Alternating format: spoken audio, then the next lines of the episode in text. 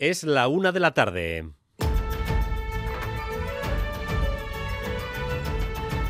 Crónica de Euskadi con Dani Álvarez. A Rachaldeón, la conmoción por el ataque contra un hospital de Gaza que ha causado alrededor de 500 muertos continúa y va a continuar durante mucho tiempo. El shock inicial de la tarde de ayer se está transformando poco a poco en ira en todo el mundo árabe. En varias ciudades se convocan o se forman manifestaciones muchas veces espontáneas para clamar contra Israel y en general contra los países que le apoyan.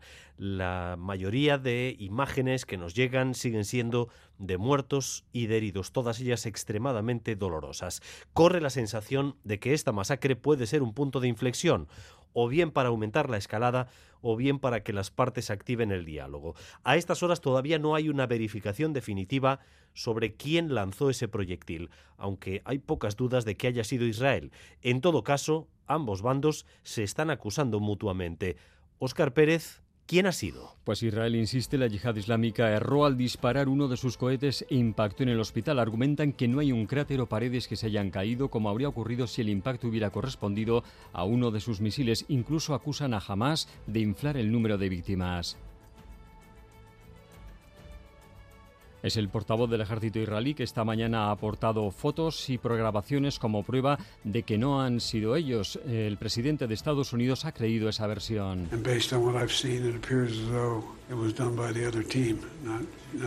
El mundo árabe, en cambio, no tiene dudas. Fue Israel con uno de sus misiles porque nadie en Palestina es capaz de provocar tantas víctimas. El propio director del hospital ha asegurado que habían sido advertidos horas antes por Israel de que debían desalojar el hospital porque era un objetivo. El día de la ira árabe se siente especialmente en tierra palestina. Xavier Madariaga se encuentra en Ramallah en medio de una manifestación de protesta a Rachaldeón, Xavier. Sí, a Rachaldeón, Ramallah vuelve a salir a las calles, lo hizo anoche y este mediodía vuelve tomar las calles, las calles del centro de la ciudad y después nos dicen que se van hasta un checkpoint que el ejército israelí tiene para controlar sus movimientos. Su enfado va dirigido contra las tropas de Israel, pero, ojo, también contra la autoridad palestina a quien acusan de inactividad.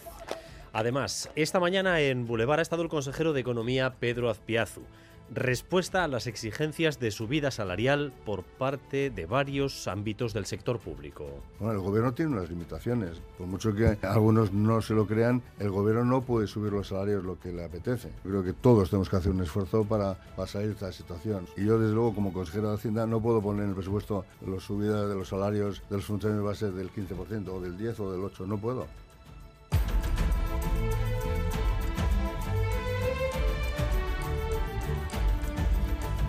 Tráfico inicia una campaña para evitar atropellos en mayores de 65 años. El año pasado, la mitad de las víctimas de atropellos eran personas que superaban esa edad. La unidad móvil de Radio Euskadi se encuentra en Portugalete, en una zona de muchos pasos de peatones sin semáforo. María Ruiz, ¿cuál es la estampa?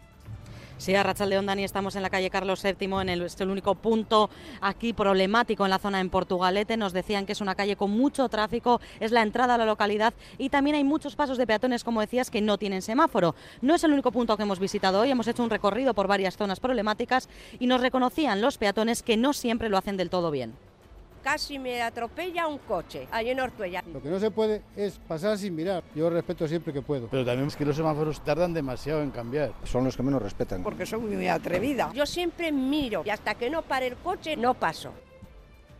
Eso sí, hemos visto también coches que frenan en el último momento o que van a más velocidad de la permitida. Lo que hemos constatado esta mañana es que tanto peatones como conductores ambos cometen infracciones. Cuatro detenidos por la paliza a un joven ante una discoteca de Pamplona. Tres de ellos son militares, Aguirre. Las horas declaran ante el juez en el Palacio de Justicia de Navarra acusados de lesiones graves. El vídeo que un testigo grabó con el móvil causa escalofríos al ver cómo tres hombres corpulentos le parten la cara a puñetazos a un joven de 20 años que recibe muchos golpes y muy duros todos en la cara sin poder protegerse y cuando está agarrado sin que nadie mediase. La víctima tuvo que ser operado en el hospital con graves lesiones en la cara y otras lesiones internas que se han agravado. Tres de los cuatro detenidos son militares destinados en Navarra. Los han detenido tres semanas después de la agresión. Abre sus puertas la Feria del Libro de Frankfurt, una de las más importantes de todo el mundo. El acto inaugural ayer estuvo marcado por el filósofo Slavoj Zizek, que criticó duramente la política de Israel hacia Palestina. La literatura vasca va a estar presente de nuevo en Frankfurt con 22 editoriales. Habla Ana Urrestarazu, la secretaria de Euskal Editore en el Cartea hemos conseguido tener un stand colectivo bonito bajo la marca basket.books. Ponemos, este año van a exponer 22 editoriales, sus libros, de las cuales 9 eh, son editoriales que publican en euskera. Es decir, en ese bonito stand vamos a lucir esos libros en euskera y vamos también con lo más destacado del deporte, con Álvaro Fernández Cadierno. Arracha el León, Álvaro. Arracha el León, y al igual que ayer, pendientes del bombo copero, porque ahora mismo arranca el sorteo de la tercera ronda de Copa, de la Copa de la Reina, con Atlético Eibar a la vez y Osasuna en el bombo. No entra todavía la Real. En baloncesto, en la Euroliga, anoche Basconia caía en casa ante el Bayern por 8 puntos, mientras que Bilbao Basket se estrena esta tarde en la FIBA Europe Cup. Se van a medir en Polonia el vigente campeón del torneo, Alanville Blokawek, y en cesta punta se acaban de presentar las Winter Series de Guernica, la última, o mejor dicho, la primera gran cita del año.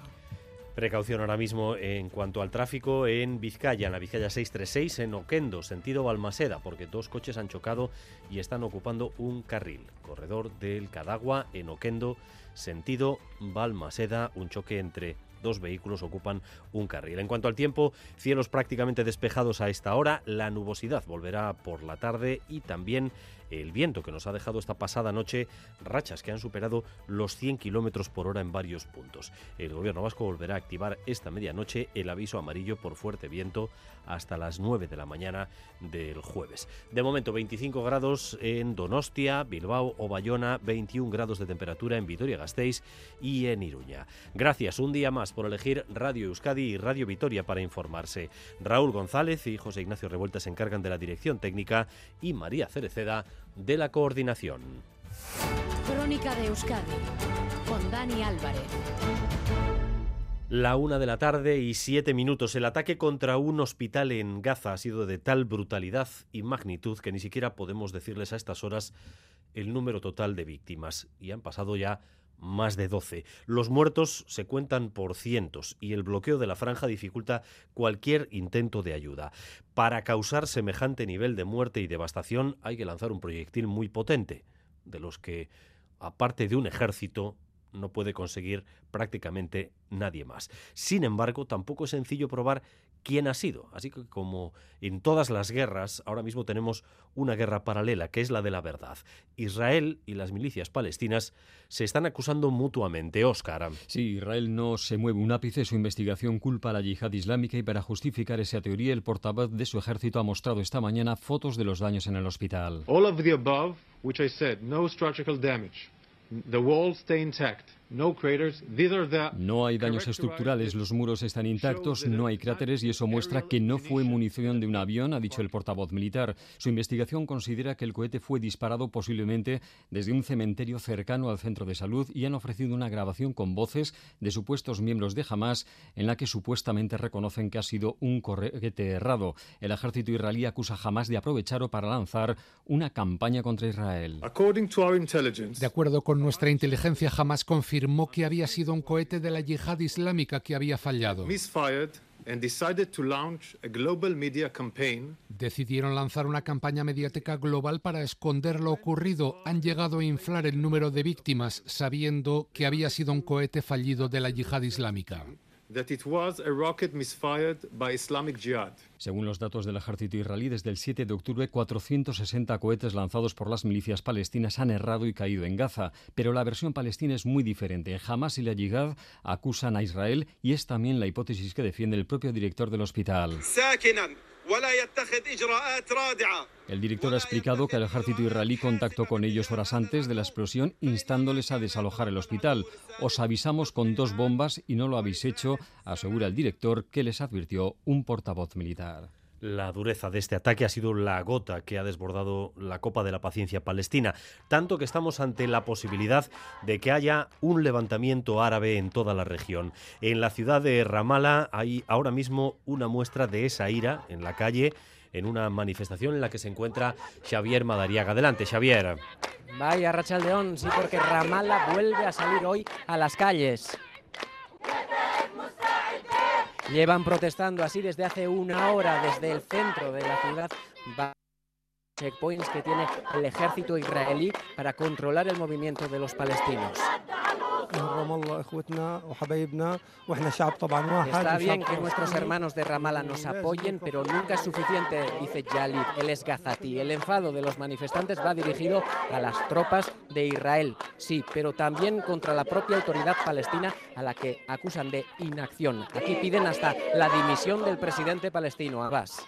The Palestinian Authority they, they should take a stand with her people. Porque Rula dice la autoridad palestina no está haciendo suficiente, no apoya lo suficiente a los hermanos de Gaza. El ataque al hospital de Gaza está claro ha colmado el vaso en Cisjordania. Hay tres días de luto decretados en los territorios palestinos y hoy jornada, además de protestas, también de huelga general, la tercera ya en lo que llevamos de guerra, para mostrar su solidaridad con los hermanos gazatíes. Xavier Madariaga en directo desde Ramallah. La explosión, con cientos de víctimas, insistimos, en ese hospital de Gaza, ocurría pocas horas antes de que el presidente de los Estados Unidos, Joe Biden, llegara a Tel Aviv. El Air Force One ha llegado poco antes de las 11 de la mañana. Biden ha sido recibido por Netanyahu y en su presencia ha hablado así de lo ocurrido en ese ataque.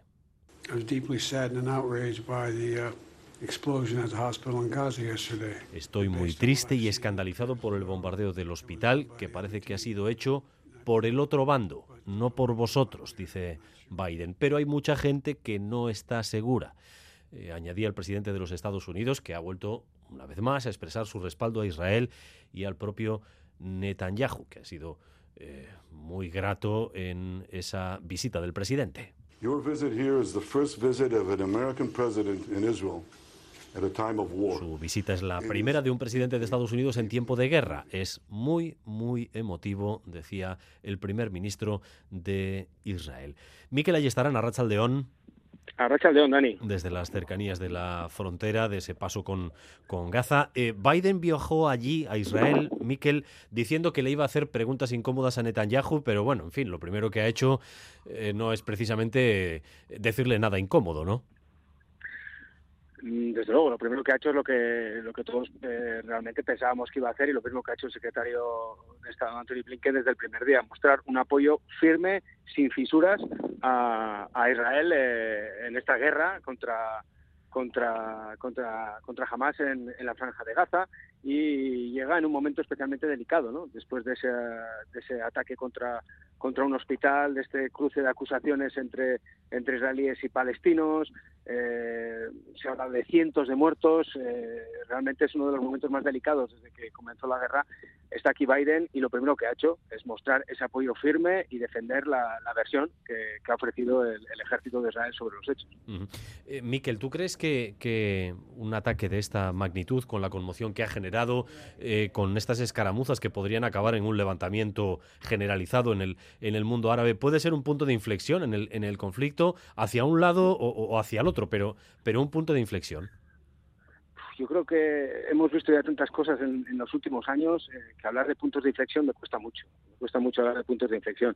Eh, los bombardeos que se llevan produciendo eh, desde hace más de 10 días son, una auténtica barbaridad. la operación sorpresa que realizó Hamas con la muerte de, de 1.400 israelíes en un día es otra auténtica barbaridad. O sea, eh, dónde vamos a poner el límite para hablar de puntos de inflexión. ¿no? lo ocurrido aquí eh, en el hospital, ahora estamos a la espera, se siguen recuperando cuerpos. Vamos a ver, eh, al final, el, volumen de, la, de, la, de, esta, de esta masacre. Es que cada día lo que estamos haciendo, Dani, es, es ir superando líneas rojas ¿no? para saber dónde está el límite de, esta espiral. ¿no? Y eso también lo que, lo que tenemos que entender es que, que no estamos hablando de quizás de una ofensiva como las anteriores que hemos visto aquí en Gaza. Aquí hay un punto de partida que es esa operación sorpresa de jamás y lo que estamos viendo es una venganza, como dijo el, primer ministro Benjamin Netanyahu. Y, esto va a ser largo, va a ser, va a ser, eh, va a ser duro y toda, y solamente ha empezado, ¿no? Con lo cual eh, puntos de inflexión me cuesta, me cuesta mucho verlos eh, tan pronto, porque esto parece desde luego que vamos a algo, algo todavía muchísimo más sangriento y que se alarga más en el tiempo. Por tus palabras y por tu tono, detecto que no crees que el hecho de que esté allí Biden o que vaya Scholz o que vaya quien vaya va, vaya a suponer un cambio eh, en la realidad que tenemos ahora mismo. Bueno, yo soy realista, ¿no? Con los datos que tenemos en, en, la mano, quizás la presencia de altos dirigentes lo que sí ha hecho es frenar la, el inicio de esa segunda fase de la que Israel venía hablando repetidamente, tanto mandos militares como, políticos, quizás se ha congelado ¿no? con la presencia de Biden aquí, de Scholz, eh, parece que, que, Manuel Macron también quiere venir. Eh, eso se ha podido dilatar, esa segunda fase, pero, pero lo que estoy seguro es que esto no ha terminado ni muchísimo menos. ¿no? Quizás podamos conseguir algunos, algunos cambios estéticos, unos levantamientos tibios de, de cierta parte de, del bloqueo total impuesto por Israel, pero lo que no podemos perder nunca de vista es que hay más de 1.400, creo que son 1.300, 1.400 israelíes muertos y esto eh, los habitantes de Gaza lo van a pagar carísimo. Y esto es una operación de venganza, como dijo Benjamin Netanyahu, y es lo que estamos viendo cada día. ¿no? Eh, por lo tanto, yo no creo que, que, que, una visita como la de Biden vaya a servir para, no sé, para la entrada de un alto el fuego eh, milagroso, eh, sino todo lo contrario. Eso es una, un apoyo absoluto a, a los movimientos que está realizando Israel hasta ahora. Miquel Laya estarán en directo una vez más con ustedes desde las inmediaciones de la franja de Gaza. Y luego está la acción de elementos descontrolados en algunas partes de Europa eh, que han supuesto ataques como los de París o los de Bruselas. Ataques que unidos a la psicosis están motivando situaciones de alarma constantes. Ahora mismo se están cerrando varios aeropuertos en Francia por avisos de bomba. Eh, desde París informa Iñaki Esnal, Racha de Iñaki. A Rachaldeón son seis aeropuertos en total. Lille, Lyon, Toulouse, Niza, Beauvais y el de Nantes son los que han tenido que evacuar por amenazas de atentado eh, que han sido recibidos al parecer por mail sobre las 11 de la mañana. Los artificieros están en los aeropuertos y de momento ningún avión está despegando. Y una noticia de última hora y es que de nuevo están evacuando el Palacio de Versalles por otro aviso de bomba. Es la tercera vez que evacúan el palacio en menos de una semana. Un día más, psicosis absoluta en Francia en el contexto de máxima alerta por amenazas que suelen tratarse de falsas alarmas. Una de la tarde y 17 minutos, Iñaki Esnal desde París, al menos seis aeropuertos desalojados en Francia y también Versalles, como ocurría hace eh, apenas 24 horas de nuevo. Y atención porque eh, nos comunican que también se está de desalojando el aeropuerto de Biarritz, la prefectura de Pirineos Atlánticos. Eh, comunica que se está desalojando también el aeropuerto de Biarritz por un aviso de bomba. En Berlín, esta mañana ha sido atacada una sinagoga judía y en Roma un colegio de la misma religión ha sido evacuado por amenaza de bomba. Crecen este tipo de ataques, crece por tanto el temor a que en nuestro continente se multiplique de, de nuevo la sensación de islamofobia registrada en otros momentos. Natalia Serrano, en Euskadi, ¿cómo estamos? Pues en Euskadi el índice de confianza hacia el Islam es bajo en la sociedad, tres y medio sobre diez. No es un aprobado, aunque en los últimos siete años ha mantenido una tendencia de suave, muy suave aumento. Desde el Observatorio Vasco de la Inmigración, Icuspegui, su directora, nos ha explicado que nunca se está libre de este tipo de fenómenos como la islamofobia, pero aún así decía Partimos de un nivel de desconfianza bastante elevado. Con el paso del tiempo parece que va, va a desaparecer. Siempre hay riesgos cuando en la agenda eh, mediática pues aparecen eh, este tipo de debates, puede influir de manera puntual puntual, decía, pero no a largo plazo. El gobierno vasco, su consejera Nerea Melgosa, defendía hoy que se hagan tránsitos seguros y corredores humanitarios ya para la población palestina. Y sobre otra emergencia humanitaria, otro recado de la consejera, el goteo de llegadas de migrantes subsaharianos a Canarias puede acabar llegando dentro de mes y medio a las fronteras de Irún. Allí está todo preparado para el apoyo a estas personas migrantes en tránsito. La una y 19 minutos. El año que viene se va a mantener la deducción extra de 200 euros para rentas medias en Euskadi, para compensar la inflación. Así lo vaticina al menos el consejero de Hacienda, según ha avanzado aquí en Boulevard, en Radio Euskadi, a la espera de que las diputaciones tomen la decisión. Pedro Azpiazu se ha referido también al salario de los empleados públicos. Y sobre eso insiste. No se puede subir más. Rodrigo Manero. Sí, el consejero de Hacienda cree que en el ejercicio 2024 volverá a repetirse el bono de 200 euros que desde el año pasado reciben las rentas inferiores a 35.000 euros. Una medida que junto a la deflactación del IRPF dejará este año en el bolsillo de los contribuyentes vascos 300 millones de euros para hacer más llevadera la inflación. La decisión es de las diputaciones, pero Pedro Azpiazu confía en mantenerla. Así lo adelantado en Boulevard esa deducción está en vigor a la renta del 23 que se hará en el año 24. De cara a futuro, bueno, de cara a futuro yo creo que ahí por parte de las diputaciones y el gobierno hemos estado, insisto, comentando esas cuestiones, bueno, y veremos, yo creo, y yo creo que sí se va, pero todavía no hay tiempo para tomar esa, decisión. Las diputaciones dijeron que lo estudiarían en la reforma fiscal a partir de enero, aunque en la medida el bono de 200 euros, a ser beneficioso para el contribuyente, puede tomarse una vez empezado el ejercicio. Un año en el que el sueldo de los empleados públicos volverá a subir lo mismo que en el Estado. Azpiazu responde a los sindicatos que con el marco legal actual no puede subir más. Esa es otra cuestión, ¿vale? Cuando alguien cambie ese marco y el marco sea otro, tomaremos las decisiones en ese nuevo marco. Pero en este momento es el que tenemos. Y yo, desde luego, como consejero de Hacienda, no puedo poner en el presupuesto la subida de los salarios de los funcionarios base del 15%, o del 10% o del 8%. No puedo. El consejero reconoce que las subidas están por debajo de la inflación, pero pide un esfuerzo a los funcionarios para superar esta situación. La semana que viene se aprobará el proyecto de presupuestos de la comunidad autónoma que crecerán un 5% para reforzar las políticas de salud, educación, juventud o vivienda. Sigue también pujante uno de los sectores clave de nuestra industria, el de la máquina herramienta. En el tercer trimestre del año han mantenido el número de pedidos y han incrementado la facturación un 5% con respecto al año anterior va a acoger a finales de este mes el Congreso de Fabricación Avanzada y Máquina Herramienta, Negoñi. Sí, el sector de la máquina herramienta no solo ha conseguido superar los efectos de la pandemia por la COVID, la guerra de Ucrania o los problemas de suministros, la ralentización de la economía de los últimos meses debido al encarecimiento de la inflación de la financiación no ha afectado por el momento a la cartera de pedidos. Xavier Ortueta, director de la Asociación de Fabricantes de Máquina Herramienta.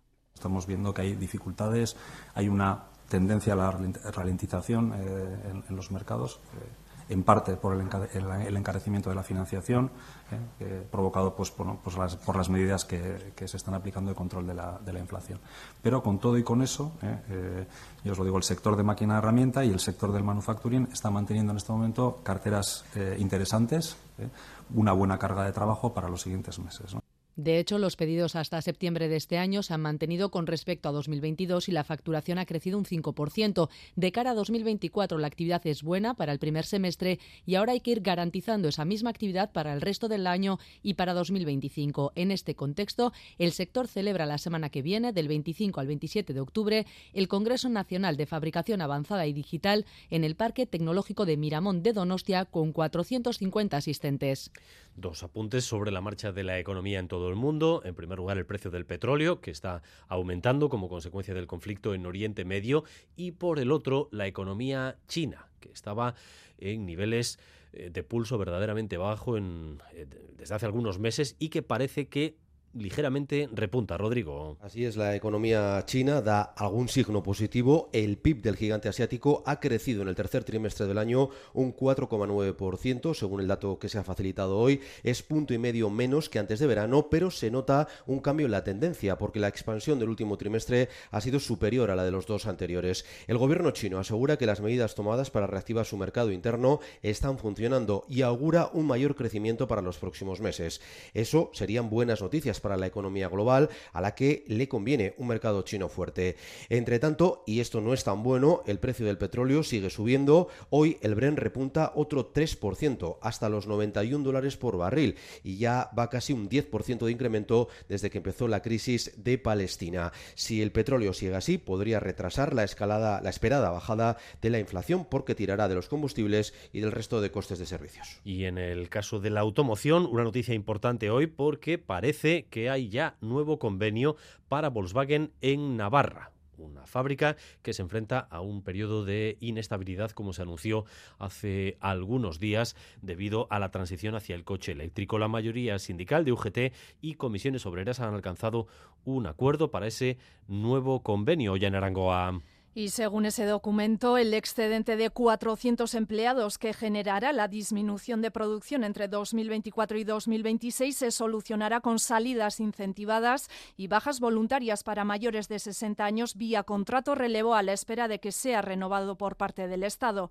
Este documento también recoge subidas salariales según el IPC, un incremento de 900 euros adicionales en la paga de rendimiento individual de 2026 y que la mutua deje de gestionar la bajas comunes durante el 2024. UGT y comisiones obreras han respaldado este documento que el presidente del comité, Alfredo Morales, valora muy positivamente porque incluye, dice, garantías de empleo, poder adquisitivo y de salidas voluntarias es lo que planteábamos, es lo que perseguíamos, es lo que hemos ido trabajando desde un principio, dar certidumbre a todas las incógnitas que se nos manifestaban desde el principio. Así que es un preacuerdo justo, equilibrado, razonable y ahora pues será la plantilla la que dictamine. El Alabi CGT han rechazado el texto que deberá ser avalado por la plantilla de la fábrica en un referéndum que se celebrará la semana que viene. Este nuevo convenio abarcará el periodo de transición hacia el coche eléctrico con una vigencia hasta el 31 de diciembre de 2026. Una de la tarde y 25 minutos. Da la impresión esta semana de que el proceso hacia la investidura de Pedro Sánchez de repente se ha congelado. Los contactos, si es que se están produciendo, vuelven a ser muy discretos y nadie vuelve a emitir mensajes de excesivo optimismo. De hecho, esta semana era la semana en la que se tendría que producir la investidura más temprana, según las declaraciones efectuadas hace un mes por algunos dirigentes socialistas. Parece que ahora mismo no se está moviendo nada. Madrid, Nerea Sarriegui, Arrachaldeón. Sí, Arrachaldeón, sin nada está cerrado ni roto. En esto insisten fuentes del PSOE y de la Moncloa, pero lo cierto es que poco se mueve y el tiempo se agota. Quedan 40 días para la fecha límite. El PSOE ha reconocido la complejidad de las negociaciones con los grupos y en público no plantean la opción del fracaso y aseguran que están avanzando Félix Bolaños. Nosotros seguimos trabajando y seguimos avanzando en las conversaciones y además todo lo que estamos haciendo y todo lo que haremos será impecable desde el punto de vista constitucional. Impecable, todo. No obstante, se ha diluido esa idea de que la investidura se podría celebrar a mediados de octubre. Hoy, la portavoz del gobierno catalán de Esquerra, Laura Vilagra, confiesa que todo está muy verde. Jo diria que encara està verd, entre verd i molt verd, perquè es pugui plantejar un ple doncs, al Congreso de los Diputados. La negociació segueix en marxa, l'amnistia està treballada i la donem per descomptada, PP sempre ho hem dit, aprieta però que para tratar de favorecer la repetición electoral. Este domingo vuelven a las calles contra la amnistía. Acabamos de conocer el barómetro del CIS de octubre que da prácticamente un empate al PSOE y al PP. Si las elecciones fueran hoy, ganaría el PSOE con el 32,6% de los votos, pero con el PP pisándole los talones. Se queda solo a cuatro décimas frente a los casi dos puntos de diferencia del mes pasado. Y aunque el Lendakari no quiere, sigue también el telón de fondo de las próximas elecciones autonómicas, aunque el Lendakari no quiera hablar de este asunto. De hecho, hoy parece que vamos a tener ya oficialmente designado al primero de los aspirantes a la Lendakaricha, será Eneco Andueza, porque parece que no tendrá rival en las primarias del PSE, Irache Ruiz. Sí, los plazos hay que cumplirlos y hasta las tres no acaba el estipulado por los socialistas vascos para la presentación de avales. Salvo sorpresas, el actual líder del PSE contará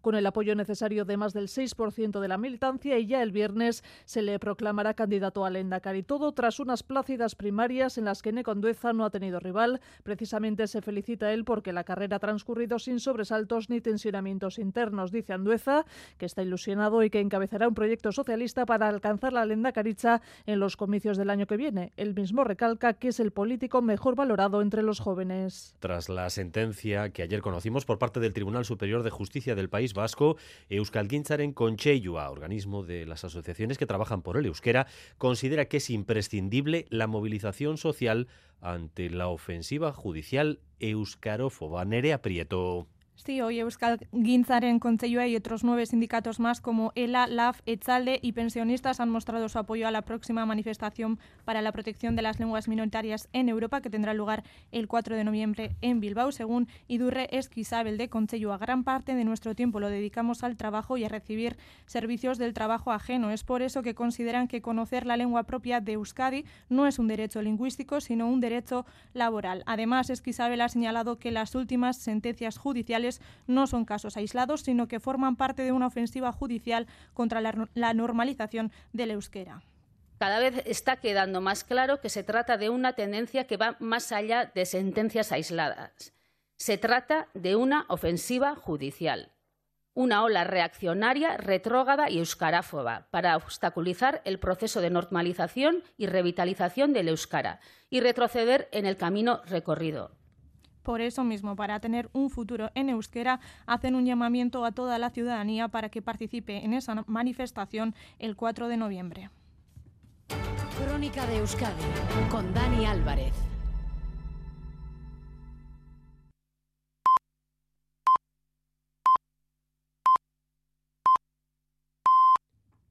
La una y media de la tarde. Seguimos en Crónica de Euskadi.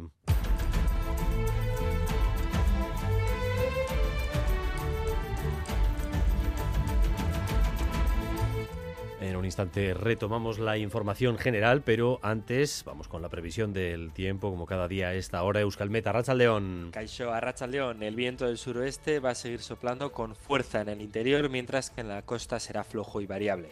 Eso sí, al final del día el viento volverá a reciar, especialmente en Vizcaya y Álava, donde mañana jueves de madrugada y primeras horas de la mañana las rachas pueden superar los 100 km por hora en zonas expuestas. Por otro lado, ya no esperamos hoy apenas lluvia, pero mañana nos cruzará un frente bastante activo que nos va a dejar lluvia abundante y generalizada, sobre todo a partir del mediodía.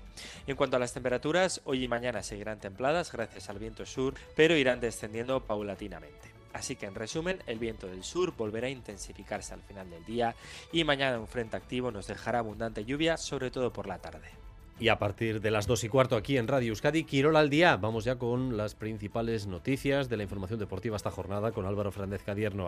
León, Álvaro. Dani León, y al igual que ayer, hoy también con el torneo del CAO como protagonista, porque tenemos ya emparejamientos de la tercera ronda de la Copa de la Reina. Granada Athletic, rival de la máxima categoría para los rojiblancos. Eibar Levante Las Planas, aquí también mm, rival de la Liga F, Cacereño Deportivo a la vez, ambos de la segunda categoría, y Osasuna se medirá al Betis, también de la Liga F. La Real no entra hasta la siguiente ronda, eliminatoria partido único, entre el 7 y el 9 de noviembre. Y antes de eso tenemos Liga y tenemos Derby el domingo a las 12 en Lezama Atlético Real con muchas miradas puestas en la ex goleadora Churi Urdina y Cari García, protagonista hoy en sala de prensa, hablando de las claves de ese derby sobre todo empezando por el factor Lezama, ¿no? que va a ser un día, un día bonito, como he dicho, para el aficionado vasco y a partir de ahí, del calor que pueda darnos nuestra gente, creo que, que tenemos que ser protagonistas con balón, como hemos intentado serlo en todos los partidos que hemos jugado hasta el momento. Creo que, que tenemos que seguir con esa idea de juego, con esa personalidad, con esa ambición de ir a ganar cada partido. También ha hablado así el Villalibre en la semana del duelo ante el Barça el domingo en tierras catalanas. El delantero rojo y blanco calibra las opciones de su equipo. Yo creo que hay que llegar a un momento en que tenemos que sentir que, que somos iguales a ellos. Es verdad que tienen jugadores de talla mundial, pero al final todos, somos, todos tenemos dos piernas y todos jugamos a fútbol, ¿no? Entonces sabemos que somos capaces de ir ahí y traer los tres puntos. En baloncesto, Bilbao Basket arranca a las 7 la FIBA Europe Cup y lo va a hacer en la pista del vigente campeón, el Anguil. Jaume Ponsarnau habla de este rival y del partido. Empezamos ya el primer partido sin capacidad de adaptación y con máxima exigencia, porque probablemente es el rival más, más fuerte del, grupo y en su pista, ¿no? Y además es un equipo que es el actual campeón y que es la verdad, los ves jugar y juegan, juegan muy bien, tienen un sentido táctico muy bueno, muy difícil de, de pararlos en su pista de Polonia. Y en la Euroliga, anoche, segundo partido en casa para Basconia, segunda derrota como local. Los de Peñarroya caían por 68 a 76 frente al Bayern de Pablo Lasso tras un malísimo cuarto nefasto en el que solo anotaban seis puntos Peñarroya. Bueno, una derrota dura porque ha habido muchos momentos en el que parecía que podíamos romper el partido y teníamos el partido controlado y, y se nos escapa porque jugamos mal jugamos muy mal el, esos últimos 10 minutos. No hay tiempo para lamentarse. Vasconia vuelve a jugar mañana en el Buesa, en este caso ante el Zalgiris de Kaunas. Y hablamos de otra de las grandes citas del día. La presentación de las Winter Series 2024 ha sido en Guernica. Ahí está todavía Miquel Bilbao. Hola, Miquel.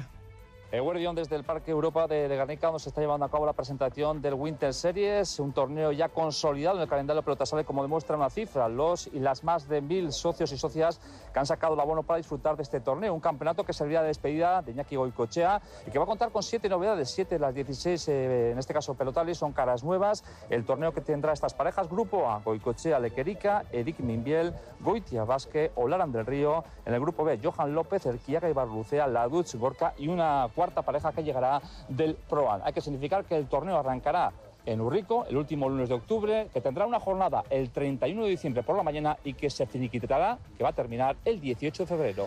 Es que ricasco, Miquel. A las dos y cuarto escucharemos protagonistas y dos apuntes más. Fútbol sala, hoy tenemos eh, dos partidos. Jaén es una Magna y Rivera Navarra Cartagena. Y también se ha presentado una nueva edición del Cross de Sornocha, que se disputa este domingo, la primera de las nueve pruebas de la Liga de Cross de Euskadi que nace este año y de la que hablaremos también en directo este mediodía.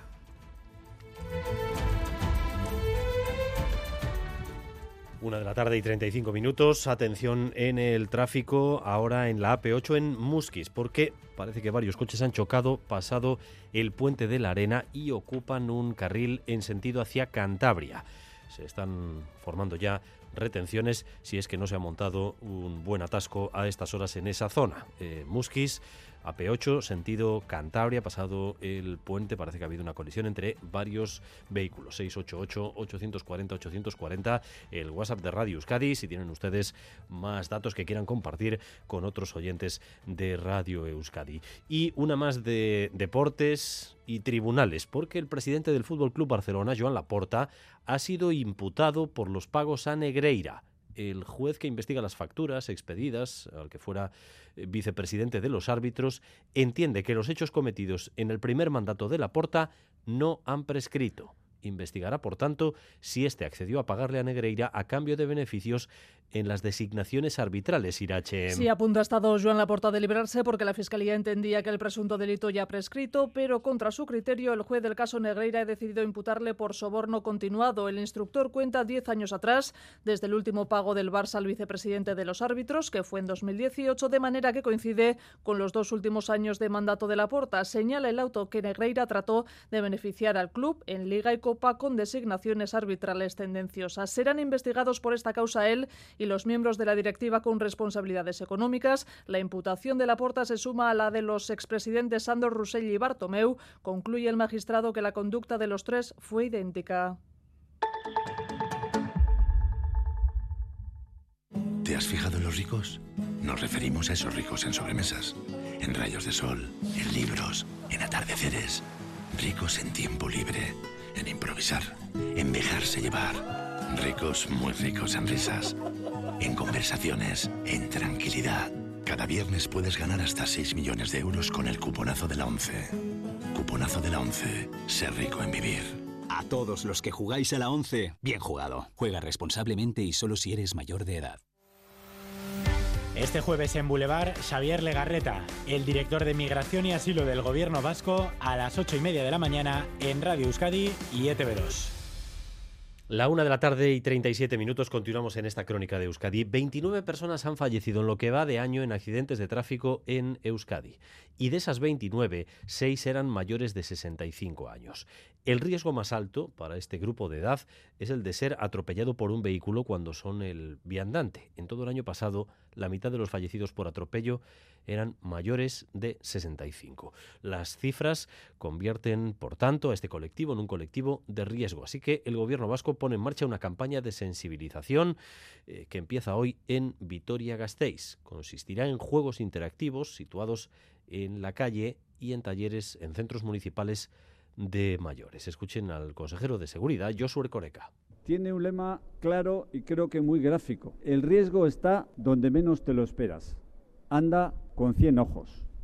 Queremos concienciar a la población de más de 65 años sobre la importancia de no relajarse.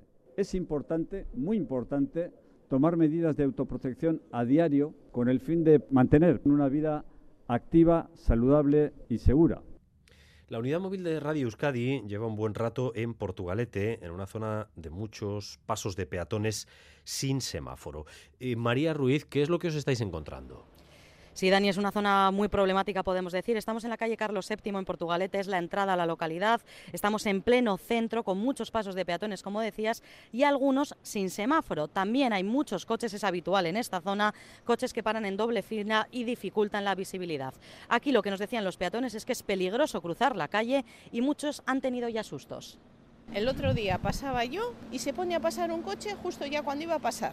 Y me hace así. Digo, pero bueno, a ver, ¿tú no ves que estoy pasando? Lo que no se puede es pasar sin mirar, porque te puede llevar un coche. Yo respeto siempre que puedo. Porque soy muy atrevida. Sí cruzo por donde no debo. Yo siempre miro y hasta que no pare el coche no paso. Casi me atropella un coche. Allí en Ortuella, por el pueblo, tiene que ir a 30, no a 100 ni a 90. Esa es la situación, aunque muchos ya lo han oído, nos reconocen que no respetan todas las normas de tráfico. Pero no es el único punto que hemos visitado esta mañana. Hemos hecho un recorrido y hemos visto escenas que se repetían, sobre todo la de los peatones que no respetan estas normas. Una escena que hemos visto en la rotonda de Amézola, en Bilbao, frente a la estación. Es una zona de varios carriles, algunos coches que superaban los límites de velocidad de 30 kilómetros por hora, pero también y sobre todo peatones que cruzaban en rojo o por, o por donde no debían. La gente no respeta los pasos de peatones, vamos, los semáforos, pero también es que los semáforos tardan demasiado en cambiar. Lo que pasa es que no miramos bien. Las personas mayores no miramos si está rojo o si está verde. Ahora, yo creo que también los automovilistas, si fueran a 30 por hora, no atropellen, te da tiempo a parar. Son los que menos respetan, son los que más prisa tienen y los que más tiempo tienen.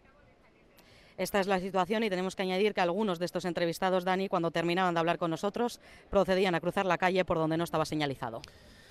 Una de la tarde y 40 minutos, conexión desde esa zona, entrada de Portugalete, una zona con bastantes pasos de peatones. Campaña, por tanto, para concienciar eh, especialmente a los mayores de 65 sobre los riesgos, para evitar atropellos.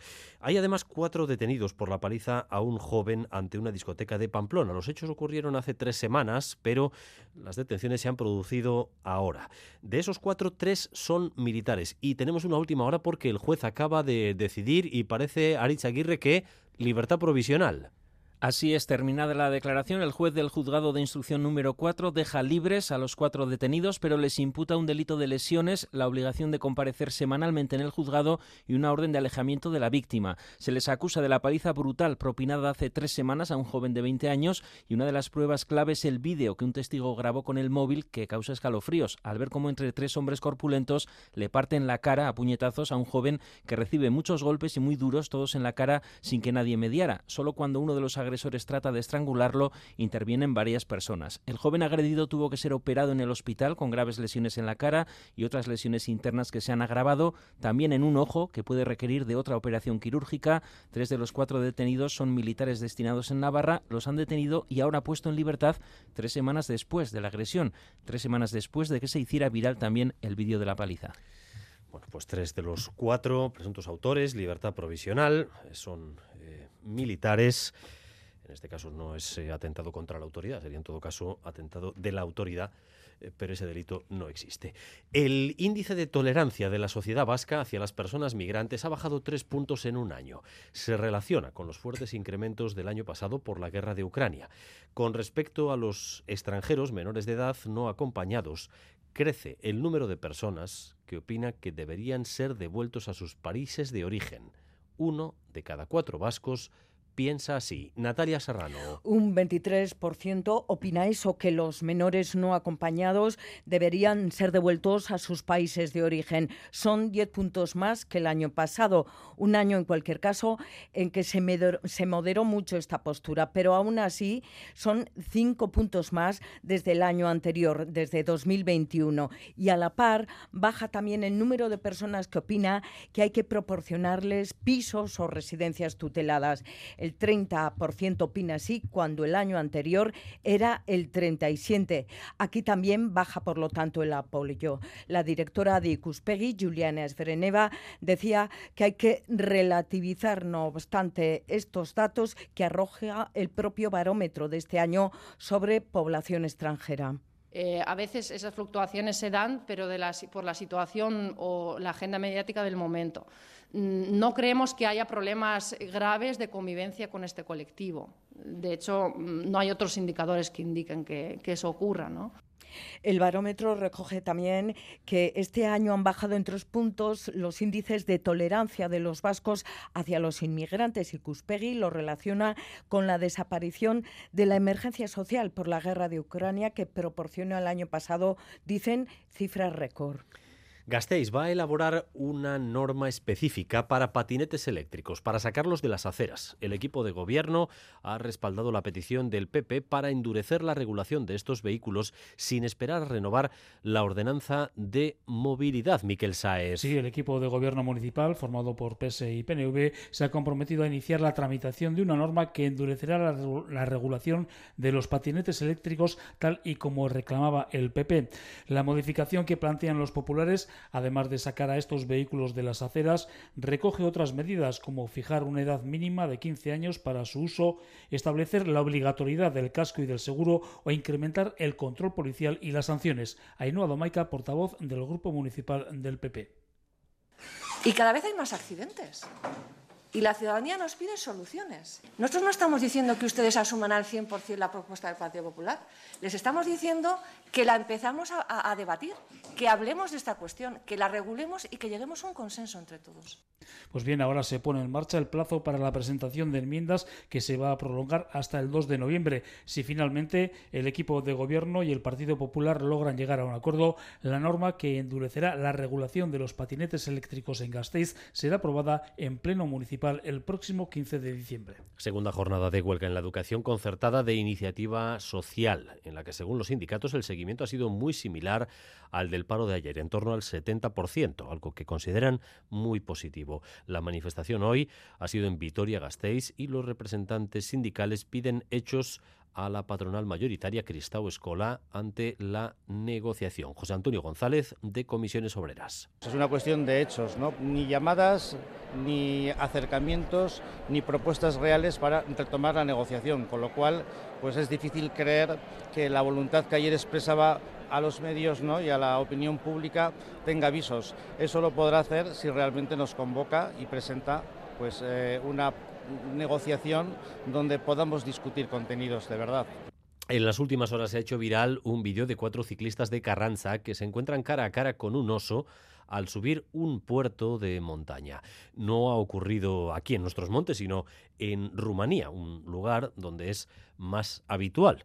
Pero la experiencia de tropezarse con, un oso, eh, tranquilo, tranquilo, no deja uno, ¿no, Aritz?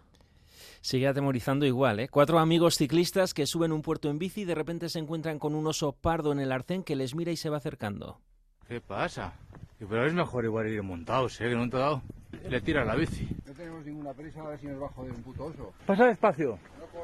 No saben qué hacer, si pararse, si bajarse de la bici y seguir andando o escaparse con la bici acelerando. Los cuatro ciclistas de Carranza optan al final por seguir caminando como si nada estuviera pasando. Uno de ellos, Hugo Iza, nos lo contaba en Boulevard ves osos pues que están puestos de pie, pues como están pidiendo comida a los coches y nosotros íbamos prevenidos de que había osos. Nos lo encontramos de repente porque no esperamos encontrarnoslo ahí. Entonces sí que nos, nos acojonamos un poquito.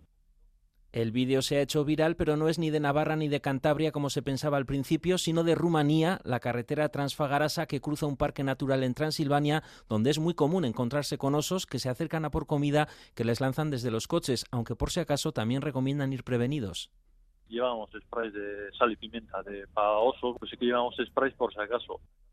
Y sugieren quedarse quietos o ir retirándose si el oso se acerca demasiado. En este caso el oso fue más dócil que las palomas cuando se acercan a las terrazas a por restos del aperitivo.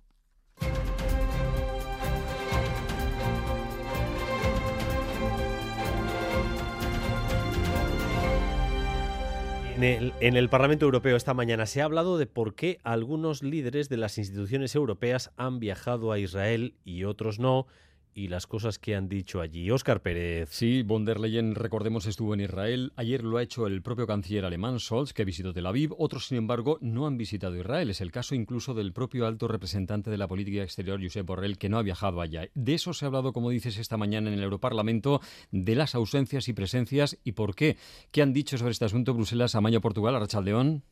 A Rachaldeón, sí, por mucho que se reuniera ayer el Consejo para tratar de mostrar unidad institucional, las brechas siguen ahí y se nota en la manera que justifica von der Leyen por qué ha ido a Israel y en la manera que justifica Borrell por qué no lo ha hecho él. Hay que decir que es una brecha con muchas ramificaciones, también en la Eurocámara, porque si el eurodiputado popular Manfred Weber preguntaba a Borrell por qué no seguía la estela de Blinken, la socialista Irache García Pérez le espetaba a von der Leyen a ver si trató de parar los pies a Netanyahu. Escuchen. Blinken is traveling to Egypt and Israel, and our High Representative is traveling to China. Le recordó al señor Netanyahu que los crímenes nunca se combaten con otros crímenes.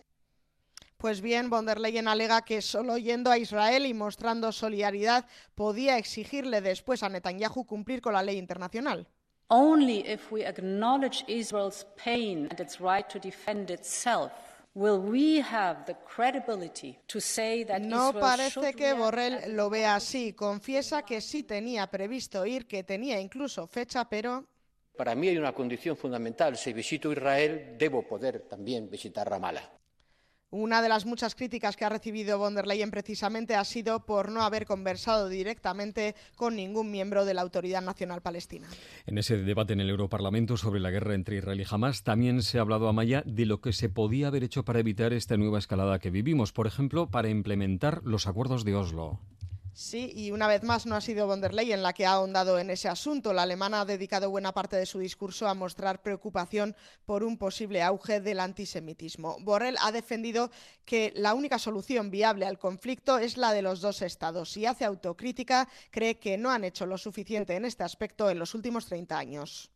Proclamamos todos los días la solución de los dos estados, pero como me dijo en las Naciones Unidas durante la Semana de la UNGA, el representante de Palestina, ¿Y qué hacen ustedes para conseguirlo? Ha recordado que desde los acuerdos de Oslo el número de colonos en los territorios ocupados se ha multiplicado por tres. Dice Borrell que no solo se puede, sino que se debe condenar tanto el ataque de Hamas como el asedio de Israel a Gaza, que eso es lo que le da fuerza moral. Amaya, Portugal, desde Bruselas. Si el conflicto en Israel no hubiera estallado en los últimos días, hoy seguramente los titulares los ocuparía la reunión que han mantenido en Pekín los presidentes de China y de Rusia, Óscar. Sí, es un encuentro en la capital china donde Vladimir Putin no corre riesgo de ser detenido porque ni Rusia ni China apoyan la Corte Penal Internacional que le ha acusado de crímenes de guerra. Esa reunión tiene el objetivo de seguir avanzando en la cooperación comercial y económica entre ambos países y reafirma la buena relación que ambos mantienen. Entre los asuntos que han tratado se encuentra también el conflicto de Oriente Medio. Putin ha calificado de catástrofe y acto terrible el bombardeo del hospital de Gaza. Confío en que será una señal para que ese conflicto se acabe cuanto antes, ha dicho el presidente ruso. There is something I like to bring to you, wrapped up in cellophane, designed for you. Tell you what it's all about. It is without a doubt. Swing in the latest style. Service with a smile. If you wanna swing and shout, grab your boots and kick about. I'm an errand girl for rhythm. Send me. Just get hip and follow through. I'll deliver straight to you. I'm an errand girl for rhythm. Send me. You can always find me down at Smoky Joe's. That's where all the hip and swinging people go. If you want variety, take a tip and call on me. I'm an errand girl for rhythm. Send me.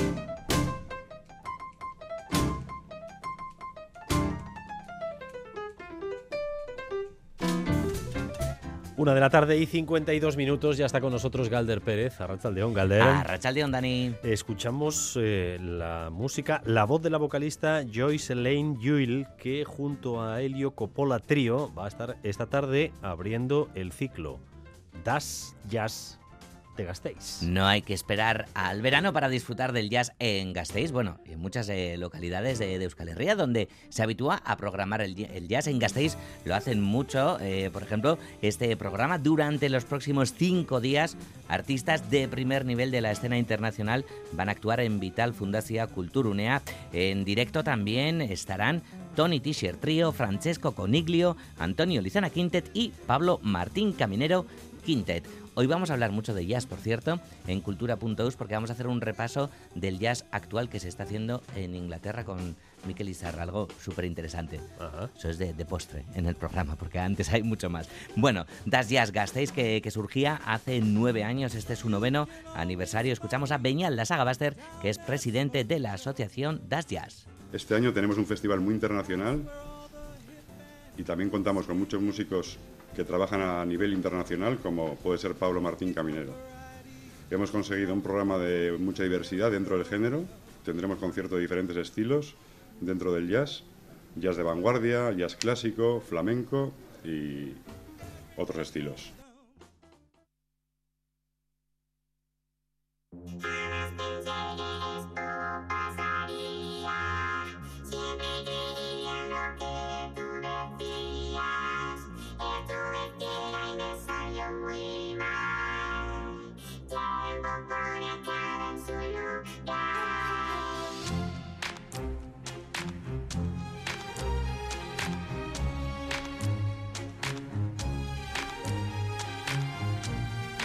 Cita importante en Frankfurt también, porque allí se desarrolla la feria del libro más importante del mundo hasta el domingo. Editores de todo el planeta se dan cita para comprar y vender los derechos de autoría de los libros. Para hacernos una idea del volumen que mueve esta feria, es allí donde se adquieren el 80% de los derechos. Fíjate, Dani, esto es muchísimo. Y claro, bueno, pues eh, ayer se celebraba la jornada inaugural de esta edición número 75 de la Feria del Libro de Frankfurt y no falta de, polémica, porque claro, la feria también mira lo que sucede en el mundo. El filósofo esloveno eh, Sisek, que este año hay que recordar que Eslovenia es el país invitado, bueno, pues en su intervención eh, centraba su crítica a la política israelí contra Palestina. Esto nos gustó a mandatarios alemanes que estaban allí y también a algunos de los asistentes. Y decir que se ha cancelado también el premio a la escritora palestina Adania Sibli. Ella es ganadora del premio literario Liberatur Prize que entrega la asociación Liptrom para promover a los autores, a las autoras extranjeras en lengua alemana. Se cancela o se, pospone la entrega de este reconocimiento a la autora palestina. Más de 600 personas del mundo de la literatura y la edición reaccionaban con una carta abierta de protesta contra esta decisión y entre los firmantes, Dani, se encuentran, pues, eh, por ejemplo, dos de los últimos premios Nobel de literatura, el novelista Tanzano Gurná y la escritora polaca Tokarczuk.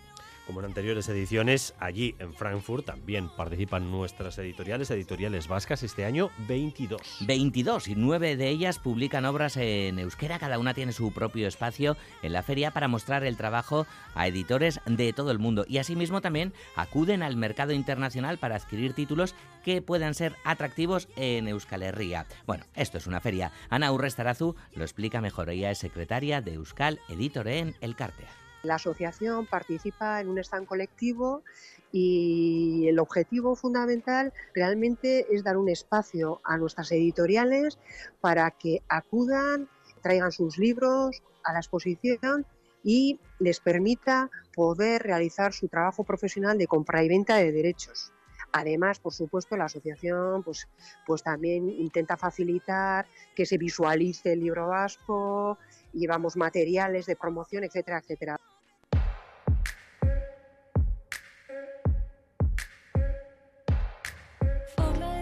Y más literatura con el festival Letra Heridas, que durante toda la semana sigue trayendo a Pamplona a algunas de las autoras del momento en el panorama literario y editorial. Sí, esta tarde toca encuentro en Catacrack con Greta García y Aida González Rossi, el diálogo moderado por Leire Ipas y a partir de las obras de ambas escritoras Solo quería bailar y Leche condensada van a charlar, por ejemplo, sobre los debuts literarios poderosos y probablemente los más destacados del año, el de ambas autoras. Así ayer Greta García en su presentación en Bilbao a la protagonista de su novela Solo quería bailar. Pues bueno, pues la vida le va a pasar muchas cosas y llega un momento ya en el que tiene que enfrentarse a una cosa burocrática que es lo único que le podría salvar para llegar a fin de mes, para poder seguir un poquito más, para poder seguir enfrentándose a esa cosa de dedicarse al arte que a veces es tan bella y a vez se siente muy absurda pues eso, pues se enfrenta contra la administración, contra la Junta de Andalucía, que saca unas ayudas terroríficas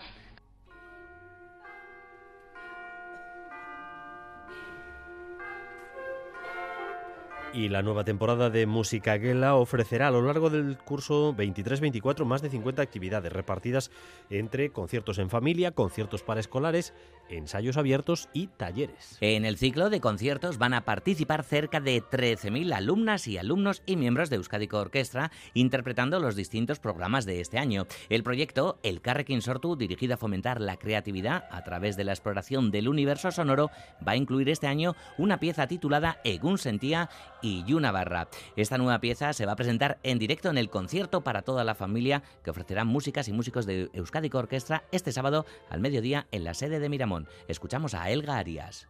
Pienso que es muy importante eh, que, los, que los niños y los jóvenes eh, puedan tener la oportunidad de trabajar con compositores vivos. Desafortunadamente pasa, pasa muy poco, muchos ni siquiera saben, a lo mejor hay, hay compositores vivos todavía, ¿no? aparte de Beethoven y, y Mozart. Y bueno, luego por otra parte pienso que también es una responsabilidad que tenemos los creadores, los artistas hoy en día, porque ellos van a ser el público del futuro. Entonces es algo, es una posibilidad de dar algo a cambio, ¿no?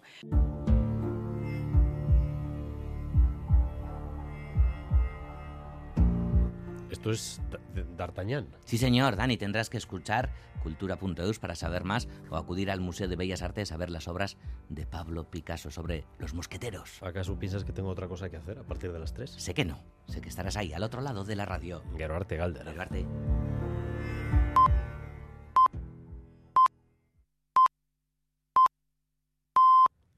Son las 2 de la tarde.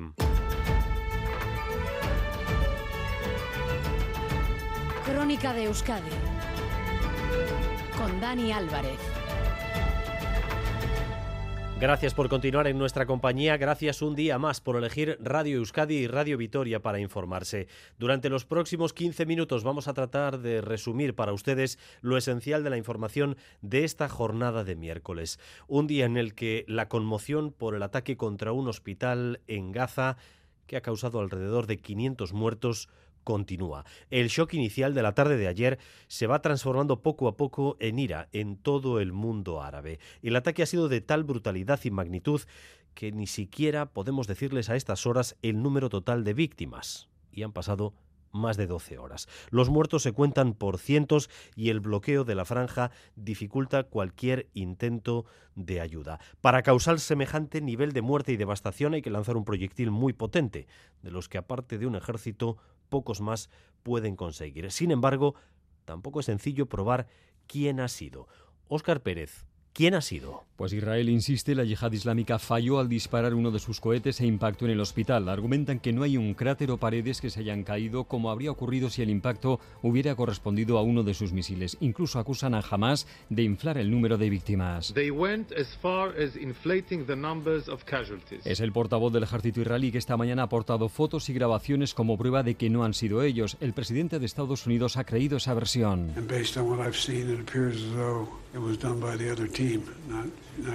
Ha sido otro, el otro lado, ha dicho Joe Biden en su entrevista con Netanyahu. El mundo árabe, en cambio, no tiene dudas. Fue Israel con uno de sus misiles porque nadie en Palestina es capaz de provocar tantas víctimas. El propio director del hospital ha asegurado que habían sido advertidos horas antes por Israel de que debían desalojar el hospital porque dice eran un objetivo. Este día de la ira en todo el mundo árabe se siente especialmente en tierras palestinas. Xavier Madariaga ha estado en Ramallah en medio de una manifestación de protesta que parece que continúa. Eh, Xavier Arrachaldeón. A Racha León y los palestinos están enfadados con el ejército israelí, sí, pero también con su autoridad palestina. A gritos le piden hoy desde las calles de Ramallah que rompa con los acuerdos que tiene con Israel y luche. The Palestinian Authority should take a stand with her people la autoridad palestina no es que no hace suficiente, es que no hace absolutamente nada. Se quejan de inactividad y de no apoyar suficiente a Gaza. Ramallah sale a esta hora otra vez a las calles y anoche también lo hizo nada más conocerse la masacre del hospital de Gaza. Además de protestas como esta de Ramallah, hay huelga general y tres días de luto decretados en los territorios palestinos. Dos de la tarde y tres minutos. Y luego está la acción de elementos descontrolados en algunas partes de Europa.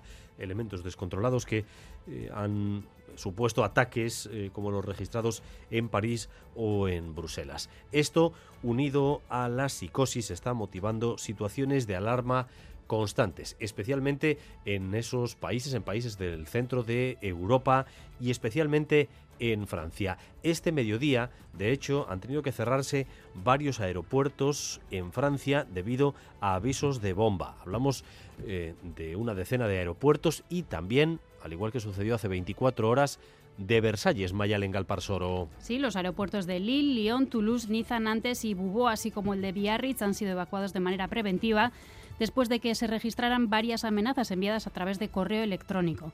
En Bubó, dos terminales del aeropuerto han tenido que ser evacuadas por una amenaza de bomba, por lo que el tráfico aéreo se ha visto completamente detenido.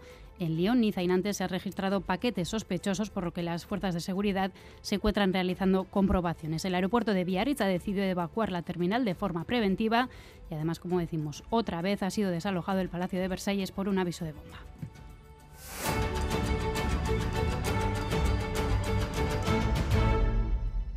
Las 2 de la tarde y 4 minutos. Esta mañana ha estado aquí en Radio Euskadi, en Boulevard, el consejero de Economía y Hacienda, Pedro Azpiazu.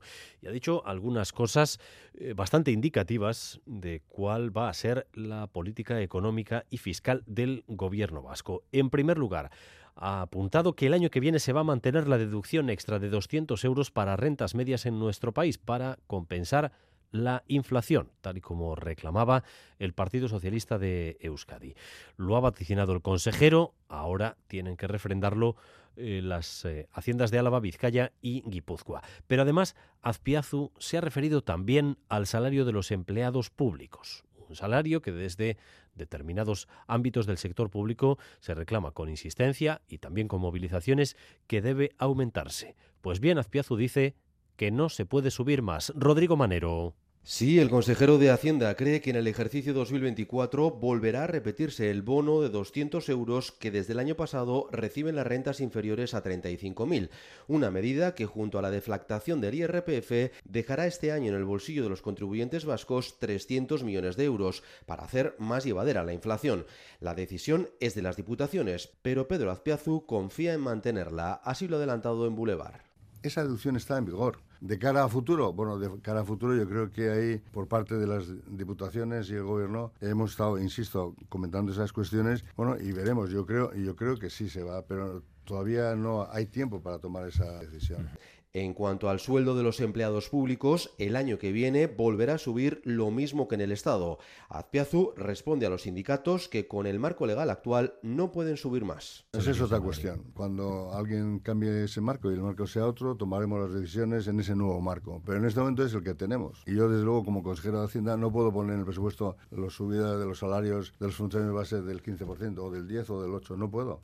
El consejero reconoce que las subidas no cubren la inflación, pero pide un esfuerzo a los funcionarios. La semana que viene se aprobará el proyecto de presupuestos de la comunidad autónoma, que crecerán un 5% para reforzar las políticas de salud, educación, juventud o vivienda.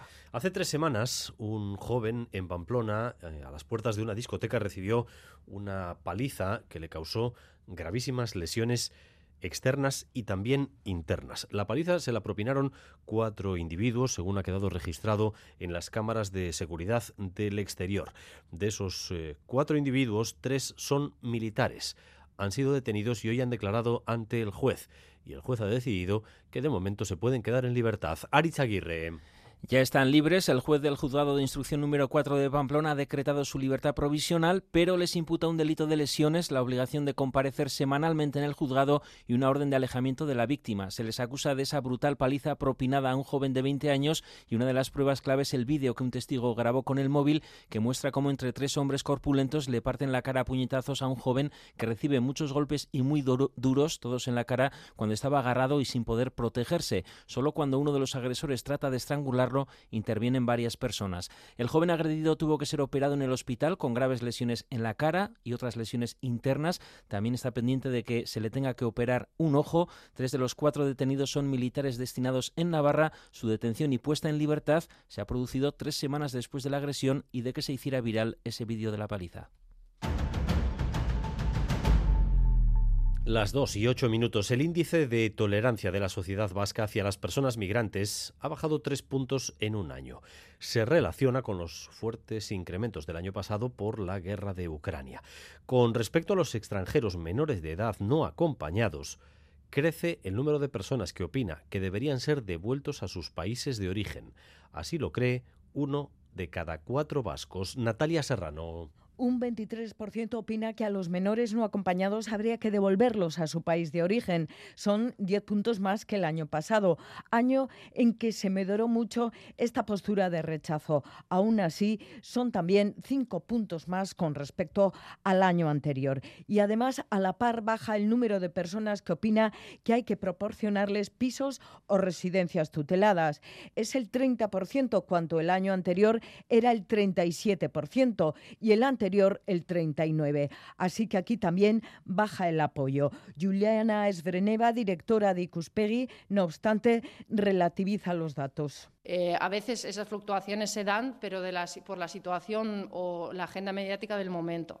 Mm, no creemos que haya problemas graves de convivencia con este colectivo. De hecho, mm, no hay otros indicadores que indiquen que, que eso ocurra. ¿no? El barómetro de Icuspegui recoge que este año además ha bajado en tres puntos el índice de tolerancia de los vascos hacia los migrantes. Icuspegui lo relaciona con la desaparición de la emergencia social por la guerra de Ucrania, que dicen proporcionó el año pasado cifras récord de aceptación. Y dos noticias relacionadas con el tráfico y la movilidad, porque Gasteiz va a elaborar una norma específica para patinetes eléctricos y así sacarlos de las aceras. El equipo de gobierno ha respaldado una petición del PP para endurecer la regulación de estos vehículos sin esperar a renovar la ordenanza de movilidad, Miquel Saez. Sí, así es. El equipo de gobierno municipal, formado por PS y PNV, se ha comprometido a iniciar la tramitación de una norma que endurecerá la regulación de los patinetes eléctricos, tal y como reclamaba el Partido Popular.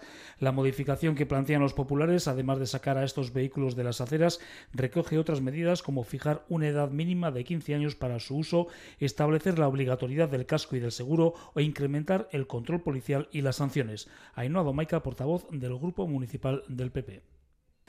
Y cada vez hay más accidentes. Y la ciudadanía nos pide soluciones. Nosotros no estamos diciendo que ustedes asuman al 100% la propuesta del Partido Popular. Les estamos diciendo que la empezamos a, a debatir, que hablemos de esta cuestión, que la regulemos y que lleguemos a un consenso entre todos. Ahora se pone en marcha el plazo para la presentación de enmiendas que se va a prolongar hasta el próximo 2 de noviembre. Si finalmente el equipo de gobierno y el Partido Popular logran llegar a un acuerdo, la norma que endurecerá la regulación de los patinetes eléctricos en Gasteiz será aprobada en pleno el próximo 15 de diciembre. Norma específica para sacar los patinetes de las aceras en Vitoria-Gasteiz, un debate creciente en nuestras ciudades desde que ha aumentado eh, el número de vehículos en nuestros pueblos y ciudades, el número de patinetes eléctricos. Y también hoy se inicia una campaña de concienciación por parte de tráfico para tratar de reducir el número de atropellos que sufren especialmente las personas mayores de 65 años. La mitad de quienes sufrieron atropellos el año pasado en Euskadi tenían 65 años o más. Así que desde hoy empieza una campaña de concienciación. De hecho, nuestra unidad móvil ha recorrido hoy eh, varios puntos en los que hay pasos de peatones sin regular mediante semáforos, en Bilbao, en Portugalete, en otros lugares, eh, y ha comprobado que los incidentes, los sustos son bastante eh, frecuentes. Unidad móvil de Radio Euskadi ahora desde la calle Autonomía en Bilbao. María Ruiz. Sí, Dani León, hemos estado en varias de esas zonas problemáticas. La primera en la calle Carlos VII, en Portugalete. Allí nos hemos encontrado una zona que, es la entrada a la localidad, una calle de mucho tránsito, muchos vehículos y sobre todo varios pasos de peatones sin semáforos. Lo que nos decían es que es muy peligroso cruzar esa calle. El otro día pasaba yo y se pone a pasar un coche justo ya cuando iba a pasar. Y me hace así. Digo, pero bueno, a ver, ¿tú no ves que estoy pasando? Lo que no se puede es pasar sin mirar, porque te puede llevar un coche. Yo respeto siempre que puedo. Porque soy muy atrevida. Sí cruzo por donde no debo. Yo siempre miro y hasta que no pare el coche no paso. Casi me atropella un coche. Allí en Ortuella, por el pueblo, tiene que ir a 30, no a 100 ni a 90. No es este el único punto, hemos hecho un recorrido, como decíamos, hemos visto, hemos estado en otro de los puntos problemáticos, es la rotonda de Amézola frente a la estación, es una zona también de varios carriles, coches hemos visto que superaban los límites de velocidad y también peatones que cruzaban en rojo o por donde no debían. La gente no respeta los pasos de peatones, vamos, los semáforos, pero también es que los semáforos tardan demasiado en cambiar. Lo que pasa es que no miramos bien. Las personas mayores no miramos si está rojo o si está verde. Ahora, yo creo que también los automovilistas, si fueran a 30 por hora, no atropellen, te da tiempo a parar. Son los que menos respetan, son los que más prisa tienen y los que más tiempo tienen.